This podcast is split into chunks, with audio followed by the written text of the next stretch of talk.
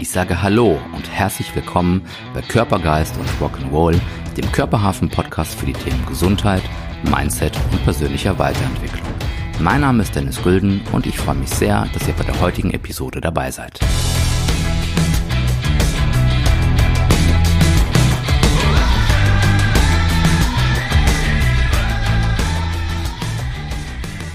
Herzlich willkommen bei Körpergeist und Rock'n'Roll, eurem Podcast für die Themen Mindset, Gesundheit und persönliche Weiterentwicklung. Heute zu Gast bei uns ein echter Rockstar, passend zum Thema. Herzlich willkommen, Lorenzo Gibata. Dankeschön, danke für die Einladung. Danke für die Einladung. Lorenzo, vielen Dank, vielen Dank für deine Zeit. Ähm, du bist ja aus der Speaker-Szene, aus der Coach-Szene nicht mehr wegzudenken. Ähm, wie, wie ist so dein Weg gewesen? Wie bist du so zu dem geworden, der du heute bist? Kannst du da vielleicht oh. die Zuhörer so ein bisschen, so ein bisschen mitnehmen, damit wir mal direkt mit leichter Kost anfangen? Ja, wie, in wie lange, Folge. Wie lange geht ja. eine Podcast-Folge? Wie du möchtest. okay, ich versuche ja. versuch, mich kurz zu halten. Ähm, na, wie, ist, wie ist der Weg entstanden? Also ich bin einer von vier Söhnen, äh, der zweitälteste. Ja, ähm, und wenn du so ein typisches Sandwich-Kind bist, sage ich mal, bist du, wie sagen, gefühlt immer irgendwie unsichtbar. Ne, unsichtbar für deine Eltern, unsichtbar irgendwie für die Geschwister, weil du dich dann immer mit dem zufrieden geben musst, was der größere Bruder gibt, oder dich mit dem zufrieden geben musst, was der kleinere Bruder gibt. Und dann immer, wenn ich was haben wollte oder wenn es um mich ging, Geburtstag oder whatever, dann hieß es immer von meinen Eltern, sei doch kein Egoist, du hast doch schon was gekriegt. Weil bei uns war das immer so, wenn der Ältere was bekommen hat, haben alle was gekriegt, wenn der Kleinere was bekommen hat, haben alle was gekriegt, aber nie irgendwas Individuelles. Ne? Das war nie irgendwie so meins. Ähm, mhm. Und wenn du gefühlt immer irgendwie unsichtbar bist, dann triffst du irgendwann als kleiner Junge die Entscheidung, okay, dann bist du halt nicht wichtig. Ne? Also dann mhm. gehst halt in die zweite Reihe, das kennst du ja. Und, mhm. ähm, und ich war, glaube ich, bis zu meinem, was hat meine Mama mal erzählt? Ich glaube, bis zu meinem siebten Lebensjahr habe ich keinen Ton gesprochen. Also meine Eltern sind mit mir zu Psychologen gefahren, Ärzten gefahren, weil sie halt irgendwie gedacht, mit dem stimmt irgendwas nicht. Ne? Bis wir dann bei unserem Hausarzt waren, hier bei uns in Hessen, in Frankfurt, und der hat gesagt, Frau machen sich keinen Kopf, wenn der einmal anfängt zu babbeln, der hört er mehr auf. Hört er mehr auf? und der durfte Recht behalten, ja. Und für meine Mutter war das natürlich so, naja, wenn der Hausarzt das so sagt, dann äh, habe ich meinen Frieden. Ne? Und ich habe dann mhm. irgendwann, ich glaube mit acht ging es dann los, hat mein, mein Dad mir eine Gitarre geschenkt. Ähm, ich glaube, ich werde jetzt jegliches italienische Klischee, äh, werde ich jetzt, glaube ich, gleich erfüllen, ähm, weil der natürlich, äh, wir waren für, wie gesagt, vier Söhne, alle Fußball begeistert. Ähm, mein Vater war der Einzige, der Geld mit nach Hause gebracht hat und irgendwann hat er halt gesagt, äh, entscheidet euch, zwei von euch können weiter Fußball spielen, die anderen zwei müssen halt was anderes machen, weil wir die Kohle nicht dafür haben. Ne? Und meine Mutter halt von morgens bis abends, Dennis, die hat immer gesungen. Immer. Also immer so italienische Lieder, die so nach vorne gingen, ne? die Hoffnung gemacht haben, die Mut gemacht haben. Gerade in so Zeiten, wenn mein Vater nicht wusste, ob er uns Köpfe nähern kann oder die Miete bezahlen kann. Ne? Ähm, und wahrscheinlich war das der Grund, weil ich damals zu meinem Papa gesagt habe, hey, ich will, wenn ich schon kein Fußball spielen kann, dann will ich das machen, was Mama macht. Den ganzen Tag singen und mich da irgendwie begleiten. Ja, und dann hat mein Vater gesagt, naja, so viele Instrumente gibt es nicht, äh, die dich begleiten, während du singst. Äh, also Piano, Gitarre. Mhm. Piano können wir uns nicht leisten. Das andere werde ich organisieren. Hat mein Vater mir damals, was gar nicht, für 50 D-Mark äh, so eine Konzertgitarre äh, geholt. Ja? Ähm, und dann ging es los. Äh, manche brauchen heute Coaches. Ich habe damals Selbstcoaching gemacht, indem ich alle meine Gedanken mit acht, mit acht Jahren auf Papier gebracht habe. Ich glaube, meine ersten Lieder, eigenen Lieder habe ich mit acht Jahren angefangen zu schreiben. Mhm. Dann angefangen, Bands zu gründen, die ersten Schulbands zu gründen. Ähm, und bis dahin war alles echt mega. Und dann kam die Arbeitswelt, dann kam der Vertrieb und dann bin ich, äh, ich glaube, mit 23 Jahren, 22, 23 Jahren hatte ich bereits die Verantwortung von 150 Menschen in meinem Betrieb. Ähm, von Menschenkenntnis, von Dutenblasen, keine Ahnung. Mir wurde immer gesagt, ich bin ein guter Verkäufer. Mhm. Äh, irgendwann habe ich die Verantwortung bekommen und habe dann äh, komplett Süddeutschland geleitet äh, mit weit über 1000 Mitarbeitern dann. Äh, und mein Kursename war Lorenzo Terminator Schibetta. Also ich war ein Großmeister darin, Menschen mit Angstbefehl, Druck, um Gehorsam zu führen weil ich zu Hause von meinem Vater, und das war die einzige echt geile Aktion mit der Gitarre, ähm, ansonsten war das immer, wie soll ich sagen, Sizilianer, Kopfende vom Tisch und wenn Papa was sagt, dann ist es gesetzt. Ja, und wenn du das in Frage stellst, dann renn so schnell wie du kannst, wenn du verstehst, was ich meine. Mhm. Und ich habe jetzt von meinem Vater gelernt, äh, hau den Leuten in die Fresse ja, und du wirst äh, schnelle Ergebnisse bekommen. Und das Gleiche habe ich dann natürlich im Vertrieb auch umgesetzt. Natürlich dann verbal, ne? also mhm. der Leute verbal in die Fresse gehauen, mhm. äh, im wahrsten Sinne des Wortes, und äh, habe natürlich auch schnelle Ergebnisse bekommen. Aber wenn du halt Menschen jeden Tag mit Angst, Befehl, Druck und Gehorsam führst, brauche ich dir, glaube ich, mhm. nie sagen, wie lange äh, Menschen das ja. mit. Wie lange das geht, okay.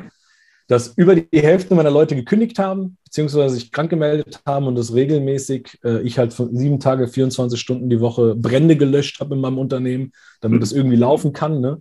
äh, bis ich mich dann irgendwann mal äh, im Krankenhausbett wiedergefunden habe und keine Ahnung hatte, wie ich da hingekommen bin. Und das Erste, was ich gesehen habe, war meine Tochter damals, Alicia, mit plus minus vier Jahren, meine Frau, die neben mir standen und äh, Rotz und Wasser geheult haben und mhm. ich erstmal gar keine Ahnung hatte, was hier passiert ist. Verdacht Burnout, ähm, und meine Kleine war der Grund, um das jetzt mal kurz zu machen, meine Kleine war der Grund, äh, warum ich, äh, oder andersrum, durch sie kam der Impuls zu sagen, hey, was habe ich jetzt hier die ganzen Jahre gemacht? Also waren, glaube ich, um die 15, 17 Jahre.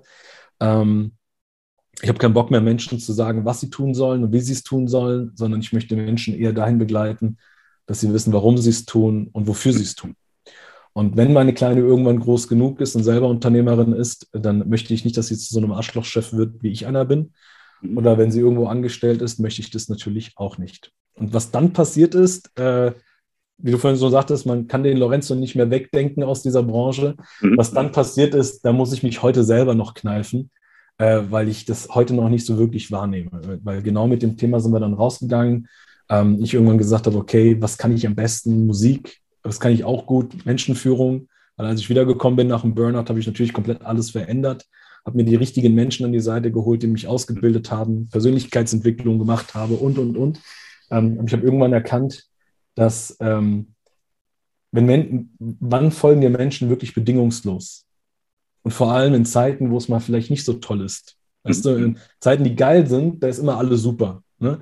Aber gerade in Momenten, wo es mal nicht so gut läuft, dann die richtigen Menschen zu haben, die auch mal für dich äh, den, die letzte Meile gehen oder die extra Meile gehen, ähm, davon gibt es wenige. Also die es wirklich mhm. bedingungslos machen. Ne? Ähm, und das war so der, das, was äh, sich dann in dem Markt etabliert hat. Und hey, Rocker unter uns, ne, Musiker unter uns, kennst du irgendjemanden in deinem Umfeld, mal Hand aufs Herz, Dennis, den du treten musst, um Musik zu hören? Nein. Nein. Bedingungslos. Menschen haben Bock drauf, ob die Musik jetzt hören, weil sie gerade eine scheiß Zeit haben und die Musik hilft ihnen durch die, durch die schlechte Zeit oder die haben eine geile Zeit und die, und mhm. die Musik macht eher ein Turbo. Ja, und die Konzerte, die wir gehalten haben, waren immer, weiß ich habe immer zu meinen Jungs gesagt, das ist schon echt krass.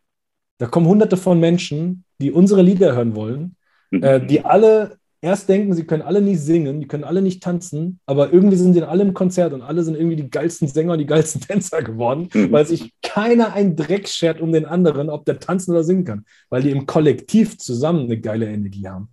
Und das war der Gedanke, zu sagen, hey, wie geil ist das, wenn du das in die Unternehmen bringst? Mhm. Und was dann entstanden ist, dass eben ganz viele Coaches, Berater, Trainer, Speaker mich auf Bühnen erleben als Redner und irgendwann gesagt haben, hey Lorenzo, kannst du mir das beibringen? Das war für mich natürlich ein geiler Hebel, ein geiler Multiplikator, ne? zu sagen, hey, immer vor 10, 15, 20 Unternehmern zu sprechen, denen zu zeigen, wie sie als Personenmarke für ihr Team wahrgenommen werden. Ey, wenn ich hunderte von Menschen ausbilden kann, die mit ihr gemeinsam geile Musik auf Bühnen machen als Redner, Rednerin, wie geil ist das denn? Dann gelingt mir das Versprechen, was ich meiner Kleinen gegeben habe, ja, alles dafür zu tun, dass sie niemals so ein Arschlochschiff kriegt oder niemals so einem wird. Das schaffe ich ja in Rekordzeit.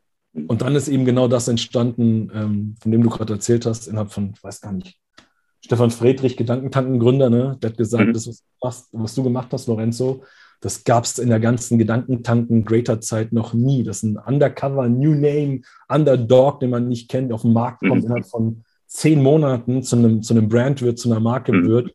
Äh, und das auf einer anderen Art und Weise, eben total unkonventionell. Ne? Also so ein Typ mit komischen Haaren auf dem Kopf, Bart tätowiert, zeigt sogar Tattoos noch auf der Bühne, Lederjacke, ne?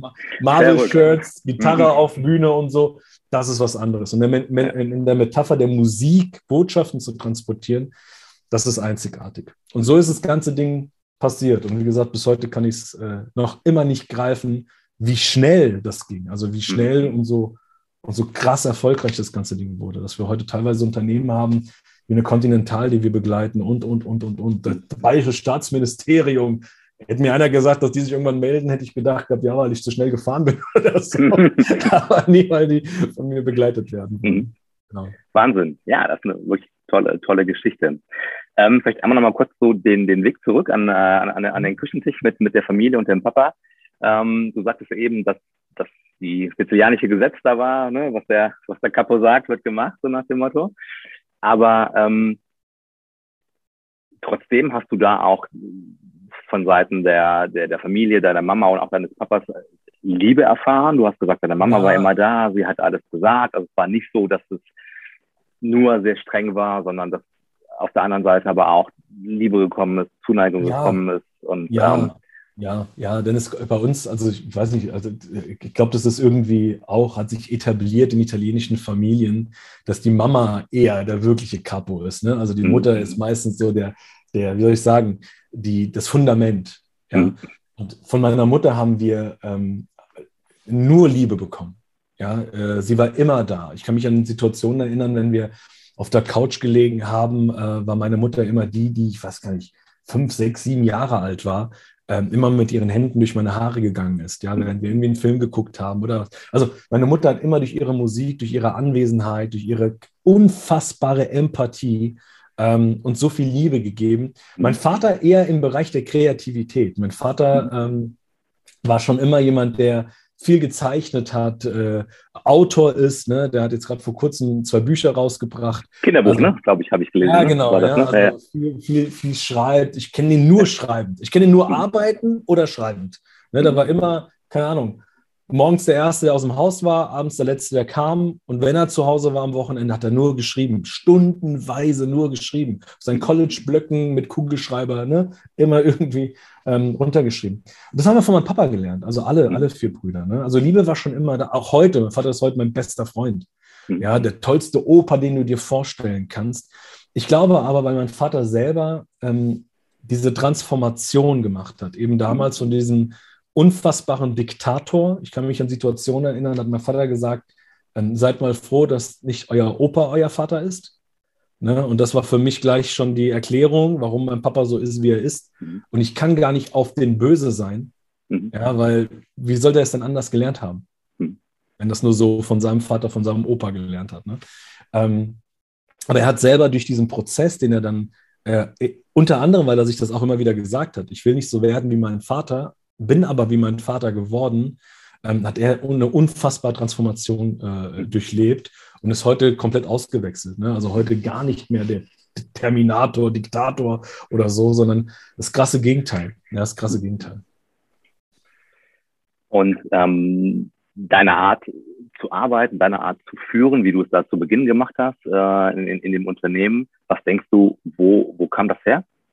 Hast du das so ein bisschen reflektieren können, was so, was so der, der Auslöser war, warum du da so geführt hast, wie du, wie du geführt ja, hast? Ja, natürlich, natürlich. Ich hatte ja ganz am Anfang gesagt, ich war ja einer von diesen vier Brüdern, ne? Und der zweitälteste. Also, was, was dieses gefühlte Unsichtbarsein für Menschen mit deinem Selbstwert macht, da brauchen wir, glaube ich, gar nicht drüber sprechen. Also, Wertigkeit im Sinne von ich bin wertvoll, mhm. gab es nicht. Woher denn auch? Mhm. Ja? Und als ich aber damals dann in den, durch die Musik habe ich so das erste Mal so wirklich erkannt, was meine Lieder an Wirkung haben. Also die Lyrik, die Texte, mhm. die mit den Bands aufgetreten sind. Ich teilweise Menschen gesehen habe, die angefangen haben zu heulen oder ausgerastet sind. Oder habe ich gemerkt, so wow, wie krass meine Musik Wirkung auf Menschen hat. Mhm. Aber die Musik war das, was Wirkung auf Menschen hatte. Mhm. Also für, gedacht für mich. Ne? Mhm. Ich, ich bin es nicht. Nicht die mhm. Art und Weise, wie ich singe, nicht die Art und Weise, wie ich spiele, sondern meine Songs, meine Lyrik, das ist das, was die Menschen erreicht. Als ich aber dann in den Vertrieb gekommen bin und dann eben vom Papa halt gelernt habe, hau den Leuten in die Fresse, mhm. ähm, war das für mich ein, wie soll ich sagen, du musst dir vorstellen, ich habe nach Anerkennung, Wahrnehmung, Wertschätzung, ich habe danach, also das war für mich so ein, ein, ein ungestilltes Bedürfnis. Und ich habe danach ge gezogen. Ich habe alles dann angepackt, was mir, was mir Wert gibt, was, mich, was mir Anerkennung schenkt. Ja? Und wenn du dann jemand bist, der durch den Diktator auf einmal merkt, boah, geil, Resultate kommen rein. Deine Vorgesetzten, deine Chefs geben dir Schulterklopfer und sagen, das ist genau das, was wir suchen. Ich kann mich erinnern, da gab es Bühnen, da haben die mich auf die Bühne geholt und haben gesagt, das ist Benchmark, nehmen Sie sich mal ein Beispiel an den Herrn Schibetta, genau so wollen wir das auch von Ihnen. Das war natürlich für mich, ey, Öl, ne? also hier Honig, Schulterklopf, endlich werde ich gesehen, endlich werde mhm. ich wahrgenommen, endlich werde ich wertgeschätzt, endlich wird mal das, was ich mache, äh, ähm, wird, wird, wird, wird äh, prämiert, wird, ne? So. Aber der Grund war, warum habe ich andere klein gemacht? Naja, wenn du keinen Wert hast, drehte die anderen kleiner, dann haben die anderen noch weniger Wert wie du und somit hast du mehr Wert. Hm. Das war der Grund. Das gepaart mit den Schulterklopfern, heute sage ich leider damals Katastrophe. Hm. Und was dann entstanden ist, Dominik, ist, dass ich, ähm, Dennis, sorry, ähm, ist, dass ich eine, angefangen habe, eine Rolle zu spielen, die ich nicht bin. Weißt du, ich bin, ich bin in diese Rolle geschlüpft, die man von mir erwartet hat. Und gleichzeitig hat diese Rolle eben genau diese Anerkennung bekommen. Und über die Jahre hinweg war das erfolgreich. Nur ich wurde immer Lehrer. Und weil ich keine andere Lösung wusste und auch keinen anderen Weg kannte, habe ich immer wieder den Terminator rausgepackt. Bis zu dem Burnout. So, wenn du, weißt du, wenn du nur funktionierst über Jahre hinweg in einer Rolle, die jetzt nach außen hin erfolgreich ist, mhm. aber dich innen drin nicht erfüllt. Und jetzt kommt dieser Burnout in Bezug auf Lehre in dir. Und jetzt liegst du im Krankenhaus mehrere Wochen und Monate. Äh, glaub mir, da hast du echt Zeit zu reflektieren. Echt Zeit. Und was brutal an der Situation war, dass meine Tochter am ersten Tag da war, den Papa so gesehen hat, der nur, ich habe die da hatte ich echt die heftigste Sinnkrise. Ich habe all die Jahre in Frage gestellt. Und meine, wenn, du, wenn, du, ähm, wenn du mich und meine Tochter siehst, damals und heute, ey, wir, wir machen Blödsinn. Also, die, die, schmeißen Spaghetti an die Wand, meine Frau, die rastet immer aus, weißt du? Und jetzt siehst du eine vierjährige Tochter, die den Vater meine so... Meine Tochter dann nicht hören jetzt, ja? und also die sieht jetzt ihren Vater, der normal immer lacht, fröhlich ist, mhm. Blödsinn macht. Auf einmal sieht sie einen, der nur da liegt, heult, ein Stück Wasser isst. Ich kann mich erinnern, ich habe ein Butterbrot bekommen, mir hat das Butterbrot nicht geschmeckt, ich habe angefangen zu flennen. Meine Mutter, meine Mutter, meine Frau kam rein, fragt mich, wie geht's dir heute? Ich fange an zu flennen. Ähm, und dass ein kleines Mädchen, was einen anderen Vater kennt, auf einmal den Vater so sieht, klar, die hat die Entscheidung getroffen, ich will Papa so nicht sehen. Und die war am ersten Tag da, über Wochen, Monate nicht da. Und am letzten Tag ist sie gekommen. Also am Tag der Entlassung, boah, wenn ich jetzt, ich kann mich nur, weißt du, wenn du dann, wenn du, wenn meine Frau, meine Frau kommt rein und sagt, ich habe dir ähm, ein kleines Geschenk mitgebracht und du siehst dann diese kleinen Hände an dem Türrahmen und dann siehst du so diese, diese, diese braunen Haare, dann diese braunen Rehaugen und ich musste in dem Moment so lachen, dass meine Kleine natürlich gemerkt hat, so, oh, Papi lacht wieder. Und die kam mhm. natürlich reingerannt, aufs Bett gesprungen. Ähm, ich weiß gar nicht, haben fünf Minuten da gehabt. Wir haben beide Rotz und Wasser geholt, meine Frau Rotz und Wasser geholt. Und da habe ich das Versprechen gemacht. Da habe ich gesagt, Schatz, ich weiß keine Ahnung, wie es weitergeht. Aber ich werde alles dafür tun, dass du mhm. niemals so einen Arschloch bekommst als Chef, wie ich einer bin. Oder wenn du irgendwann Chefin wirst, Unternehmerin wirst, niemals zu so einem Gangster wirst, wie ich damals einer war und wie Menschen mhm. kaputt gemacht. Ich werde alles dafür tun die heftigste Sinnkrise in dem Moment hat mir den größten Sinn im Leben wieder geschenkt. Positive Wirkung auf andere Menschen zu haben. Der Grund dafür zu sein, nicht Menschen klein zu machen, sondern Menschen groß zu machen. Nenne es von mir aus der Wiedergutmachung. Ich weiß es nicht. Aber dieser Gedanke haut mich morgens aus dem Bett und erfüllt mich abends, wenn ich ins Bett gehe. Und ich, wenn ich abends, ob du es mir glaubst oder nicht, wenn ich mich abends ins Bett lege, hoffe ich, dass die Nacht kurz ist, damit ich am nächsten Morgen direkt weitermachen kann. Gas kann. Auch wenn es mal, weißt du, auch wenn es mal Tage gibt, Dennis, und die, die gibt es, ja, da kann Persönlichkeitsentwicklung hin, Persönlichkeitsentwicklung her. Es gibt auch mal Tage, da sage ich, Alter, heute habe ich keinen Bock. Gibt es auch. Aber wenn ich aufstehe und meine Kleine kommt die Treppe runter und ich sie nur angucke, sage ich, wenn ich heute nichts mache, ist es ein verlorener Tag. Mhm. Und das Versprechen wahr werden zu lassen. Mhm. Das ist passiert. Und dann wusste ich auch, als ich wieder zurückkam, weißt du, wieder ins Unternehmen, ähm, wusste ich, ich, ich muss denen die Rolle ablegen. den Diktator, diesen Terminator. Das, du bist nochmal zurück in, in, in das ja. Unternehmen. Mhm. Die Zahlen haben ja gestimmt. Weißt du, wir waren ja immer unter den Top 3 bundesweit. Ich, ich war ja immer mega erfolgreich mit der, mit der, mit der Sache. Ne? Ähm, ich kam wieder zurück in der neuen Abteilung. Ja? Gab es, Entschuldigung, dass ich unterbreche, gab es also, in, in der Zeit von, von deinen Chefs, von deinem Unternehmen, haben die sich bei dir gemeldet, haben die sich gekümmert, haben die gezeigt, dass, dass sie, dass sie Interesse haben, ehrliches Interesse, wie es dir geht? Oder wenn war es eher so, jetzt fehlt uns hier jemand, der Umsatz macht, so nach dem Motto? Oder haben die dann auch gemerkt, okay, das ist irgendwie aus dem Ruder gelaufen, das war nicht gut und ähm, hatten gefühltes ehrliches Interesse an dir, an der Situation? Boah, das ist eine sehr gute Frage. Das ist eine sehr, sehr gute Frage. Äh, die hat mir, glaube ich, so einer im Podcast noch nie gestellt. ähm, boah, lass mich, lass mich zurückgehen, lass mich nochmal noch mal reinschauen. Ähm, also ich weiß, dass am Anfang ähm, mein damaliger Vorgesetzter, ähm, ob das jetzt wahrhaftiges Interesse an meinem Wohlergehen war, stelle ich jetzt mal in Frage. Ja, also klar, Interesse im Sinne von, wie geht es ihm? Weil natürlich, äh, ich meine, ich war nicht da, die Zahlen sind natürlich zurück, rückgängig gewesen. Ne? Mhm.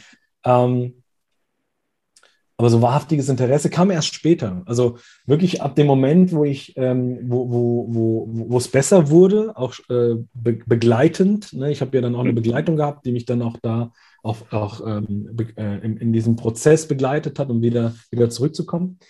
Und ähm, da habe ich einen neuen Vorgesetzten bekommen. Ähm, und der hat dann auch, äh, also Remo, äh, und das war dann, wo ich auch gemerkt habe, dem geht es, dem geht es wirklich darum, wie es mir geht. Mhm. Ja? Und das Spannende war, als ich wieder zurückkam in dieser neuen Abteilung und er mein Vorgesetzter war, Glück im Unglück, ähm, musst du dir vorstellen, ich habe, ich glaube, die ersten vier, fünf Wochen habe ich versucht, es anders zu machen. Ja, ich habe es ich echt versucht. Aber die Resultate sind ausgeblieben. Die Ergebnisse sind ausgeblieben. Also das habe ich gemacht und wir Menschen sind Gewohnheitstiere. Weißt du, wenn also, irgendwas nicht, ja, wenn irgendwas nicht so läuft, wie wir uns das vorstellen, wir fallen zurück in alte Rollen. Und ich bin wieder zurück in diesen Diktator gefallen und habe natürlich wieder angefangen, äh, hier den Hammer rauszuholen und den Leuten halt auf die Fresse zu hauen, auf den Kopf zu hauen. Mein Glück im Unglück mein neuer Vorgesetzter. Und ich kann mich erinnern, äh, das war Baden-Baden auf dem Marktplatz da an dem, an dem, an dem Brunnen mit meinem ähm, S-Punkt-Kaffee in der Hand, ja. Und ich habe vorher eine E-Mail an alle meine ähm, äh, Regionalleiter rausgeschickt, äh, an meine, damals war es Gebietsleiter rausgeschickt mhm. äh, und habe die alle zur Sau gemacht, die Filialleiter alle zur Sau gemacht und habe ihn in CC gesetzt. Und es hat keine fünf Minuten gedauert, dann klingelt damals noch mein Blackberry, klingelt mein Blackberry. Und ich gehe halt dran, weißt du, total stolz und ich mir so, boah, geil, er ruft wahrscheinlich an, weil er mir wieder so eine Schulterklopfer geben will. Und der, der, der, der hat mir nur eine Frage gestellt. Der hat gesagt, Lorenzo, ich habe gerade eine E-Mail gelesen. Ich so, war gut, oder? Sagt er, ja, ich, deswegen rufe ich gerade an. Ich so, okay. Wie würdest du dich fühlen? Und die Frage, die er mir gestellt hat, ist, die erste Frage war, warum hast du die E-Mail rausgeschickt? Hm. Und dann habe ich gesagt, naja, weil die Zahlen gerade nicht und bla bla und so weiter. Und sagt er, okay. Mal angenommen, ich würde dir so eine E-Mail schreiben. Was würdet ihr mit dir machen? Und dann habe ich erstmal da gehockt auf dem Brunnen mit meinem Kaffee und habe gesagt, so, ja, also schön ist die E-Mail natürlich nicht und ich werde wahrscheinlich im ersten Moment auch irgendwie sauer oder gekränkt oder verletzt. Sagt er, hm, okay, mal angenommen, ich würde dir jeden Tag so eine E-Mail schicken. Wie lange würdest du das mitmachen? Weil ich ja, nach der Erfahrung wahrscheinlich gar nicht lange. Und dann sagt er, ja, dann beantworten wir mal die Frage, Lorenzo. Warum schickst du so eine E-Mail an deine Leute? Und das war der erste, das erste Mal, wirklich, das erste Mal, wo ich, äh, kennst du so Momente, wo dein Kopf ausgeht und dein Herz angeht und die mhm. Worte kommen so rausgeschossen und im gleichen Moment denkst du dir, ach du Scheiße, was habe ich da gerade gesagt? In dem Moment schrei ich durchs Telefon und sage, weil ich nichts anderes kann. Ich habe nichts anderes gelernt. Ich habe nur das gelernt, den Leuten in die Fresse zu hauen. Und daraufhin hat er dann zu mir gesagt, danke für deine Offenheit, für deine Ehrlichkeit. Du kommst nächste Woche zu mir nach Neu-Ulm in mein Office ähm, und ich zeige dir, wie du Menschen so führst, dass Menschen dir aus freien Stücken folgen, dir bedingungslos folgen. Ey, und damit hat er natürlich äh, den kleinen Jungen in mir wieder geweckt, die Neugierde, so wie, da gibt es was anderes. Und es hat, kennst du so Momente, wo du direkt Gänsehaut kriegst? Das war so ein Moment, wo ich direkt Gänsehaut bekommen habe und gemerkt mhm. habe, ja, Mann, das will ich. Ich will nicht diesen Diktator. Das ist das, was, das ist die Rolle, die zu mir passt. Das mhm. bin ich. Und dann hat er mich, das war, Len ist mein ersten Mentor. Ja, und der hat mich dann wirklich darin begleitet und ähm, Sinn- und wertorientierte Kommunikation, Sinn- und wertorientierte Führung. Ich fand es nur so scheiße langweilig, dass ich eben daraus Lead Like Rockstars gemacht habe. Eben diesen Rockstar. Weil was machen wir Sänger? Was machen wir Musiker? Eben genau das. Wir geben durch Liedern den Menschen einen Sinn. Wir transportieren durch unsere Songs, durch unsere Botschaften Werte. Und das ist der Grund, warum Menschen sich gematcht fühlen. Warum mhm. Menschen sagen, hey, das ist ein geiler Song, der gibt mir etwas. Ob, ob das Hoffnung ist, Mut gibt, äh, äh, Glaube schenkt, was auch immer. Aber ich sehe Sinn darin. Deswegen höre ich mir den, den Song an. Mhm. Und das ist passiert. Ja, und dann habe ich gemerkt, oh, da gibt es so viele, so viel Kacke noch in mir drin, dass ich nicht gelöst bekomme. Mhm. Ich brauche weitere Mentoren in meiner Seite. Mentoren, die mich in meiner Persönlichkeit, ähm, ähm, also die, die mir dabei helfen, mich zu finden, mich zu entfalten, mhm. Limitierungen und Blockaden aufzulösen. Ähm, ich brauche Mentoren, die mir beibringen, wie funktioniert denn überhaupt so ein Business, wie werde ich größer, wie kann ich noch mehr Menschen auf dieser Reise erreichen, aber vor allem Menschen, die, die, weißt du, wo ich Fragen stelle, die Fresse halte und zuhöre. Mhm. So Menschen brauche ich, von denen ich lernen kann. Und dann kamen die Mentoren. Dann kam irgendwann Stefan Friedrich, ein Tobias Beck, der mir, der mir das Thema Bühne, Kommunikation beigt. Und so hat sich das Ganze irgendwann entwickelt und hat dann irgendwann, ich weiß gar nicht, weißt du, ich habe nie ein Ergebnis festgemacht. Mhm. Ich habe nie gesagt, so muss das sein. So sollte das sein, sondern wie bei der Musik. Musiker machen Musik, weil was Musik machen lieben. Mhm. Kommunikation, weil du Kommunikation liebst. Musik, äh, weißt du, führen, weil du es führen liebst. Menschen ins Wachstum entwickeln, weil du die Entwicklung liebst. Musiker machen Musik, weil sie es Musik machen lieben. Und nicht um Nummer eins Sitz zu schreiben. Das ist nice to have. Weißt du, die Halle zu füllen, nice to have. Aber ist das der Grund, warum wir Musik machen? Sollte nicht sein, ne? Ja. Weil wir Bock haben, Musik zu machen, weil wir Bock haben, Musik zu erschaffen, weil wir den, den Prozess lieben, während der Song entsteht. Und das ist genau der Punkt. Liebe die Entwicklung, weil du den Wachstum, die Entwicklung liebst. Ja. Und alles entsteht, alles wird kommen, alles wird folgen. Die, ich glaube, die größten Erfolge in den letzten fünf, sechs Jahren waren nicht geplant. Mhm. Die größten Katapulte waren die, die ich nicht geplant habe. Mhm. Ja.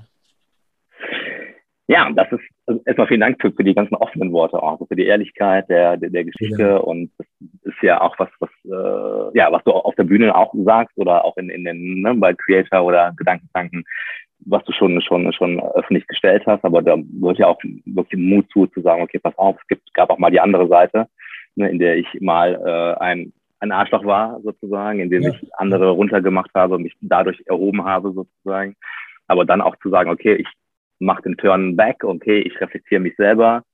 Leider hat es gedauert, bis, bis, bis, dieses, ne, bis der Burnout kam oder bis, bis, bis du selber auf die Fresse bekommen hast, so sage ich es jetzt einfach mal, äh, dass dann aber trotzdem ne, für deine Familie, für dich der, der Change einfach kam. Das, äh, ja, danke für die, für die ehrlichen ja, Worte. Weißt du, weißt du, Dennis, sorry schon bericht, aber ich glaube, dass es genau, genau so richtig war, dass der Schmerz in diesem, also in diesem Peak-Moment, dass der sein musste, mhm. Ja, weil ich glaube, wenn der nicht gewesen wäre, wäre das, wäre auch der Erfolg heute auch in diesem Peak gar nicht möglich. Mhm. Weil, weißt du, Menschen bewegen sich aus zwei Gründen. Entweder wir tun alles dafür, um Schmerzen zu vermeiden, oder wir tun alles dafür, um jeden Tag in Freude zu leben. Und bei mir war wahrscheinlich der Punkt zu sagen, okay, mal gucken, wie weit der Schmerz gehen kann. Mhm der Schmerz, meine Tochter, nicht der eigene Schmerz, sondern meine Tochter so zu sehen, mit Tränen in den Augen, ähm, den Papa nicht mehr zu haben, den sie, den sie so hat. Also, weißt du, bei mir war es, ich bin, ich bin aus der Wohnung raus, Lorenzo ausgezogen, Terminator angezogen. Mhm. Ich kam abends nach Hause, Terminator ausgezogen, Lorenzo angezogen. Und wie anstrengend das sein muss, diese Rollen zu spielen. Ne? Hey, mega. Also, weißt du, ja. mega. Und ich stelle mir halt die Frage, weißt du, es gibt ja, wir Menschen haben ja, tragen ja drei Rollen in uns. Die sichtbare Rolle, Mhm. Also das, was die Menschen wahrnehmen, so wie ich sein will, ne, das, was die Menschen, also das, was die Menschen wahrnehmen. Die zweite Rolle, die du trägst, ist das, wie du wahrgenommen werden willst. Und die intimste Rolle ist die Rolle, die du mit dir selbst hast. Und ich glaube, die Kunst ist es, ähm, eben eine Rolle zu sein. Nicht alle drei. Und nicht in den Kontext, sondern ey, wie geil ist das, wenn du die intime Rolle, also die Rolle, der, die du nur dir selber zeigst, auch öffentlich zeigen zu können, dich nicht zu verstellen, dich nicht verbiegen zu müssen oder wie ich immer sage, verkaufen zu müssen, mhm. sondern Menschen kommen zu dir, weil du bist, wie du bist. Mhm. Klar, du wirst anecken und klar, du wirst auch vielleicht bei dem einen oder anderen irgendwie, keine Ahnung, Makel haben, Ecken, Kanten haben. Ey, aber so bist du und du ziehst ja. genau die Menschen an, die Bock auf dich haben. Und die, die keinen Bock auf dich haben, hey, okay, da draußen gibt es zigtausend andere Menschen. Mhm. Ja? Aber wie anstrengend ist das, mhm. wenn du aus der Tür gehst, äh, jemanden etwas vorzuspielen, der du nicht bist. Und das, und das Anstrengende ist ja, das zu halten. Mhm. Es zu sein, weißt du? Das ist ja anstrengend. Etwas ja. zu sein, was du im tiefsten Herzen gar nicht bist. Diese Rolle und, zu spielen. Ne? Ja, und ich glaube, dass wir in jeder Branche, ob das jetzt Leadership ist, ob das auf Bühne ist, ob das daheim ist als Eltern, wo auch immer, ich glaube, dass wir da wieder hinrücken dürfen. Gerade die letzten zweieinhalb Jahre, drei Jahre haben es mhm. gezeigt, dass wir wieder mehr zu uns selber finden dürfen und uns die Erlaubnis geben, es auch entfalten zu können. Mhm. Ja, da dürfen wir hin. Ob das Leadership ist, ob das Führungskräfte sind, Unternehmer sind, mhm. ob das Coaches, Redner sind, das ist sowas von wurscht. Mhm. Ja, sehr schön. In, in dieser Zeit, als du als, als Terminator unterwegs warst, hat dir außer dann nachher der, ich sag mal, dein erster Mentor, der, der, dein neuer Chef, ja. gab es andere Menschen aus deinem Umfeld, vielleicht auch Familie, Frau, die dir schon mal gesagt haben, ey Lorenzo, was ist eigentlich los mit dir? Was machst du da? Oder hast du im gesamten anderen Umfeld, da warst du der Lorenzo und nur im beruflichen Kontext der Terminator? Oder gab es auch da schon Leute, die mal gesagt haben, hey, pass auf, irgendwie hast du dich verändert oder das kann doch nicht gut sein oder haben vielleicht auch gemerkt, dass es dir eigentlich nicht gut geht? Naja, meine Frau war natürlich die erste. Ne? Meine Frau ist ja jetzt ähm, bald seit 20 Jahren an meiner Seite. Ja? Mhm. Und ähm, sie war natürlich die Erste, die Erste, die gemerkt hat, dass irgendwas nicht stimmt. Ne? Weil du musst dir vorstellen, Menschen, die gerade auf dem Weg in Richtung Burnout sind oder sich im Burnout befinden, die nehmen das ja für sich nicht wahr oder wollen es nicht wahrhaben. Mhm. Ja? Also die machen es klein. Die sagen dann so, nein, das macht ihr mal, ne? Und so weiter. Bei mir waren die ersten Anzeichen, dass ich mir Sachen nicht merken konnte. Ähm, also ich stand bei meiner Frau in der Küche, fragt sie, was machen wir heute? Meine Frau erzählt mir, was wir heute machen. Zwei Minuten später stehe ich wieder in der Küche und frage wieder, was machen wir heute? Ne? Und irgendwann, wenn das so, eine, so ein Muster bekommt, eine Regelmäßigkeit mhm. bekommt, ähm, dann hat meine Frau irgendwann gemerkt, ey, irgendwas stimmt mit dem nicht. Der kann sich nichts mehr merken. Mhm. Und dann hat die was Geiles gemacht.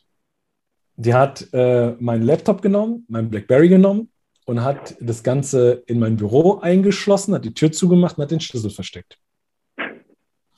Und ich natürlich in dem Rhythmus, morgens aufgestanden, ne, sofort Kopfarbeit, Brände löschen und, und, und, bin natürlich sofort an die Tür, wollte die Tür aufmachen, habe die Tür nicht aufgekriegt. Und bin dann halt ausgeflippt. Ich, ich, kann mich noch erinnern, wie ein Berserker, die diese Tür aufzukriegen, ähm, bis meine Frau irgendwann um die Ecke kam und gesagt hat, was machst du da? Ich sage, ich krieg die Tür nicht auf, da ist alles drin. Ich krieg die Tür nicht auf. Und dann, dann habe ich noch gesagt, was soll ich denn machen? Und meine Frau sagt, ja, mach mal was Anständiges. Nimm deine Kleine und mich, geh mal mit uns nach Frankfurt, verbring mal einen schönen Tag. Es war ein Samstag, ne? Verbring mal mit uns einen schönen Tag. Und dann habe ich noch, wer mich heute kennt, weiß, dass Familie für mich ein, eines meiner obersten Werte ist. Damals habe ich zu meiner Frau gesagt, Dennis, ähm, naja, mir bleibt ja nichts anderes übrig. Pack dein Kind ein und mich und geh mit uns mal einen geilen Tag verbringen. Mir mir bleibt ja nichts anderes. Also, merkst du? Mhm. Fakt war, heute als Coach weiß Hast du diesen Tag gemacht? Ja, ja, ja. Ich habe, mhm. wir haben, ich habe meine Kleine, meine Frau, wir sind auf, wir haben auch einen geilen Tag gehabt. Echt einen mega, mhm. super spät nach Hause gekommen. Meine Kleine in ihr Winnie-Pooh-Zimmerchen gelegt, weißt du, zu meiner Frau auf die Couch. Das war der Abend, wo ich zusammengebrochen bin und dann im Krankenhaus aufgewacht bin. Weil meine Frau heute aus, aus Erwachsenenbildungssicht, aus Coach-Sicht, ähm, habe ich, hab ich klar geschnallt, was hat meine Frau da gemacht. Meine Frau hat eine Musterunterbrechung vorgenommen, ohne bewusst es zu tun. Weißt du, sondern sie hat hingegangen und hat gesagt, okay, ich mache mal den Schlüssel weg, ich mache mal zu, so dass er seinen alten, den alten Prozess nicht leben kann. Sondern ich hole ihn mal raus aus diesem Muster und wir gehen mal in einen anderen Rahmen und in dem Rahmen konnte mein gesamtes System runterfahren. Und das ist abends passiert. Wir sind heimgekommen, ich habe die Kleine ins Bett, habe zu meiner Frau auf die Couch, meine Frau unterhält sich mit mir, so wie wir beide jetzt hier auch. Und jetzt stell dir mal vor, wir, du redest, ich stehe jetzt einfach auf und gehe. Mhm. Und genau so war das. Meine Frau unterhält sich mit mir, ich stehe einfach auf, wie ferngesteuert und gehe. Verlasse den Wohnzimmer, bin im Flur, ein riesen Knall. Ersten Bilder, die ich sehe, sind Krankenhauswagen und die nächsten Bilder, die ich sehe, ist Krankenhausbett. Mhm. Was sie gemacht hat, ist, sie hat mich komplett aus diesem, aus dieser, aus diesem Funktionieren rausgeholt und mein Körper mhm. konnte, mein Geist, meine Seele konnte in dem Moment mal runterfahren. Und dieses Runterfahren, genau, und dieses Runterfahren hat dafür gesorgt, dass mein System nicht mehr hochfahren konnte.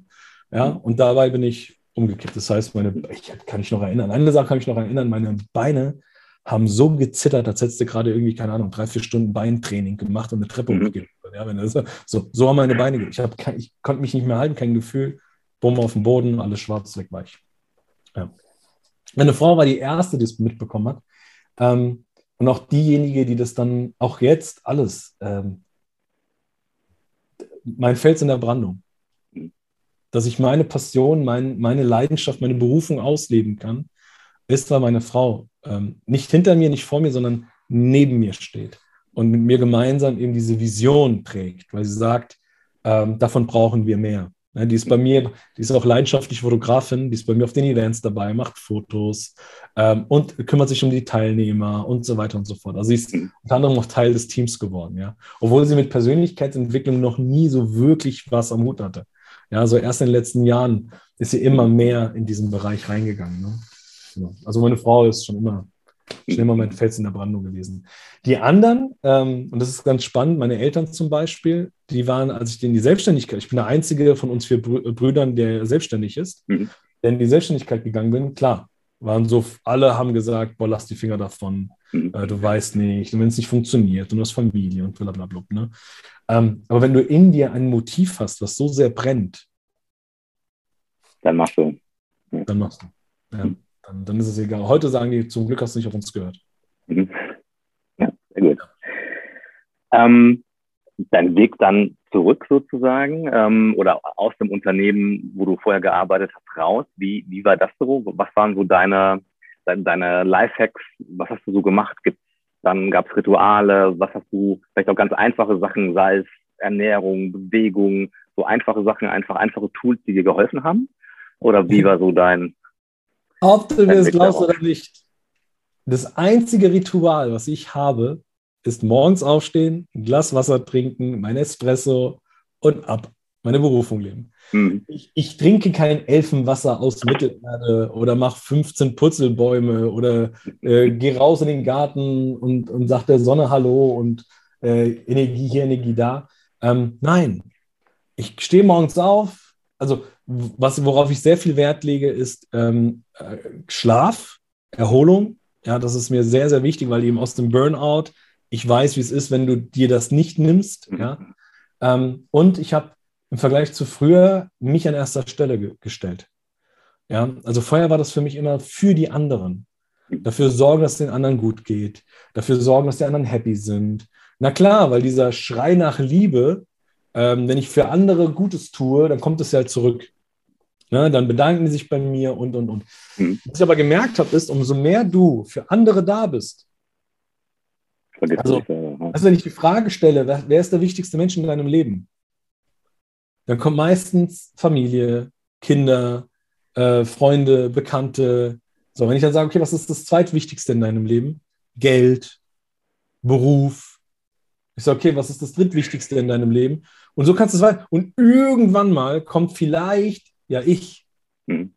Und dann sage ich, aha, okay, was passiert, wenn du krank bist? Was ist dann mit der Familie? Was ist dann mit dem Geld?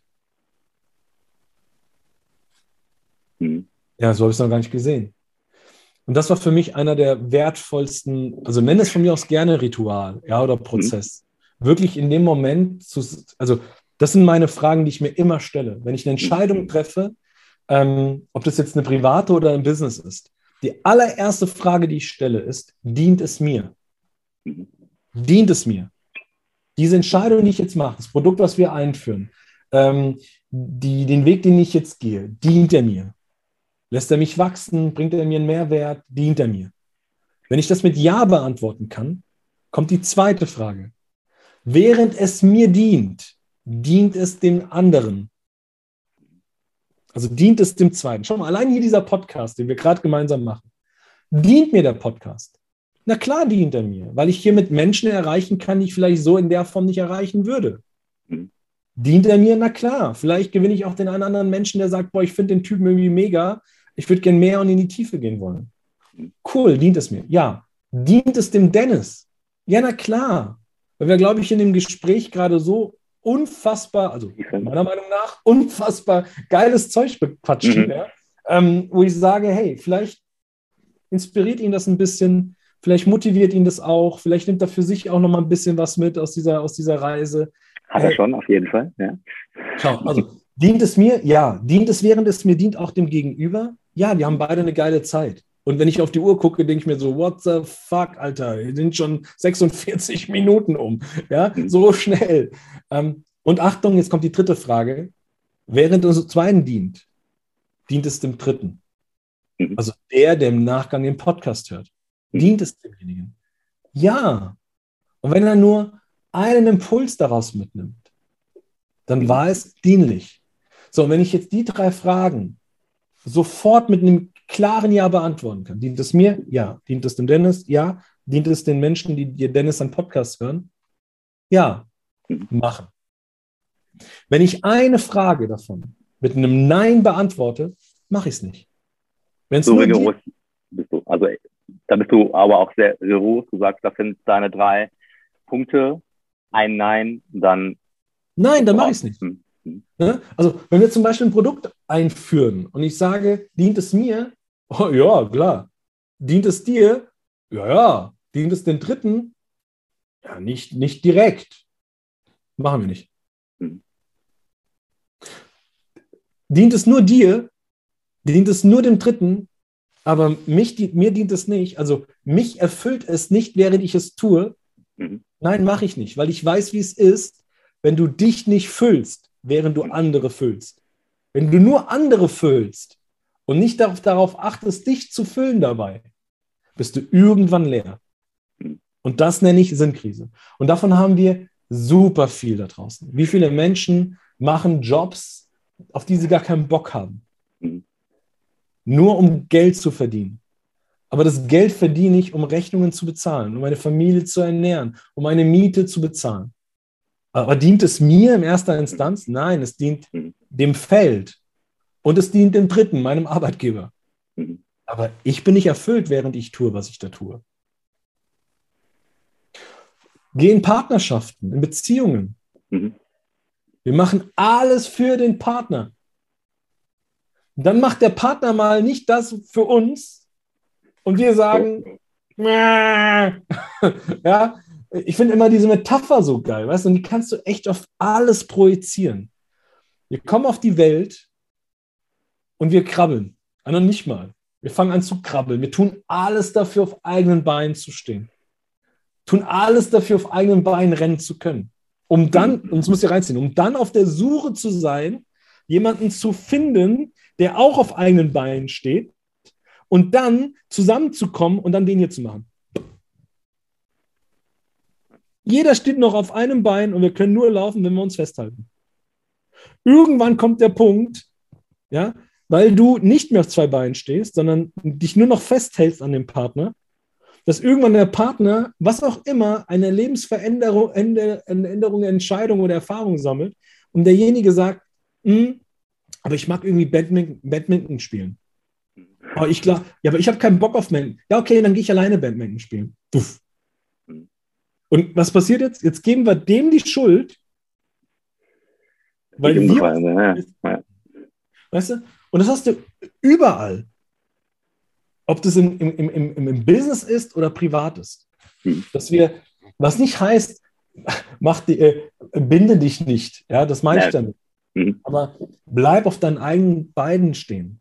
Mhm. Wenn jemand dafür die Verantwortung trägt, dass es dir gut geht, bist du das alleine. Kein anderer da draußen sollte die Bürde tragen, dich glücklich zu machen und erfüllt zu machen. Das kannst nur du alleine.